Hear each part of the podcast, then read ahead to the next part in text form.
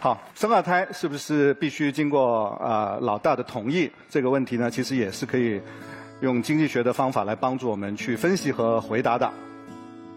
先说我们家老大吧，我们老大送去幼儿园的时候，啊，当时在美国，所以送去幼儿园的时候呢，我们在幼儿园里面就发现，在幼儿园里面的小朋友。最先学会说说的最多最高频的三个词，你们知道是什么吗？是 more、mine 和 no。这就是经济学。more 多多益善，我还要，这需求定律。mine 我的产权的概念。no 我说不，要有主见，追求自由。这三个意思是与生俱来的本能，你只要把它扔到那个有人的集体里面，稍微有点竞争，它就能够刺激他，他就能够学会。但是我们做父母的都知道，他靠的这三个本能，他是没办法在社会上立足的。你们知道，与此同时，幼儿园里面的老师最常说的三个词儿是什么吗？Wait，take turn。Share, wait，等待，你要有学会有耐心哦，要看得长远哦。Take turn，轮流，要守秩序，学会走守秩序。最难学的，教很久很久都学不会的，Share，分享，这是要家长和老师不断的去引导、去培养、去教育才能够形成的。而这种能力不是本能，这种能力是一种更进阶的、更高级的智慧。这是帮助他能够生存的智慧，所以小朋友他的进步过程是有两个不同的阶段的。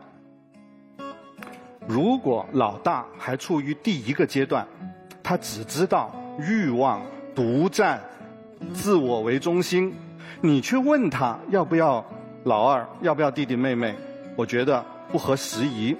这是我的第一个观点。第二个观点，我们来看经济学里面有三个概念。叫零和游戏、复合游戏和正和游戏。一个篮球给了弟弟，哥哥就没得玩了。弟弟的所得恰好等于哥哥的所失，这叫零和游戏。弟弟和哥哥两个人争这个球，打得头破血流，球没有增加，还流了血，这叫复合游戏。哥哥和弟弟一起玩球，玩得很开心，他们都觉得比自己一个人玩还开心。这叫正和游戏。当你去问小朋友要不要弟弟妹妹的时候，他们最直觉的反应、最原始的反应是想到了那个零和游戏和复合游戏的结果。他们天生的本能的就说不要。因为当你这么问的时候，要不要弟弟，要不要妹妹的时候，其实你已经暗示了，已经给他立马树立了一个假想敌。他当然说我不要。但是我们要问这个老大要不要弟弟妹妹的时候，其实是希望他能够作为家庭的成员，参与到家庭非常重要的决策当中来，学会怎么参与家庭事务的决策。哎，如果你是这样的话，你就。不应该这么问，你就可以知道，你有办法让他不仅仅看到零和游戏、复合游戏的结果，你还可以能够让他感受到正和游戏带来的创造快乐、创造幸福、创造成就感的那个过程。正确的问法是怎么样？这里恰恰是我方跟对方最关键的区别。不是说问他要不要争取他的同意，而是把弟弟妹妹的到来当作是一件自然而然就会发生的事情，就告诉他有弟弟妹妹了，然后让他一起参与，在弟弟妹妹还没出生的时候就参与这个正和游戏，告诉他晚上睡觉的时候你要不要听听妈妈肚子里面有个小朋友了，已经有了，要不要来听听他的声音啊？睡觉前要不要给他盖个被子啊？弟弟妹妹快要出生的时候，你可以帮弟弟妹妹做个选择，他睡在哪个房间啊？选哪张婴儿床啊？窗帘怎么选择？什么颜色啊？怎么布置啊？弟弟妹妹要是出生了以后，名字叫什么？哪个字母开头的？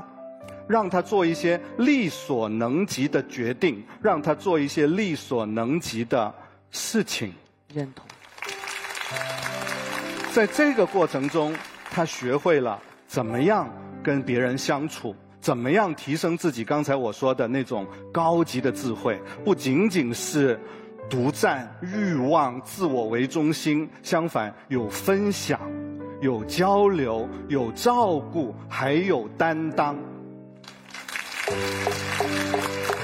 我自己有两个小孩我和我太太非常爱我们的老大，但是我们都知道，由于年龄的原因，我们没办法陪他太久。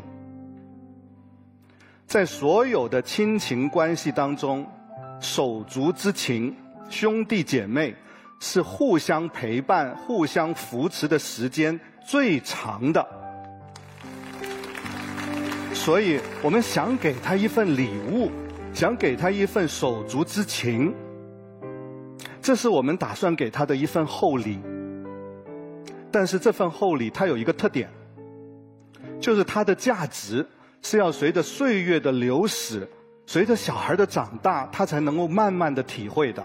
我们大人知道，我们能预见，我们明白，但小朋友不知道。请问诸位，你们会因为小朋友暂时还不能够体会这份厚礼的价值，而就不给他吗？我不会。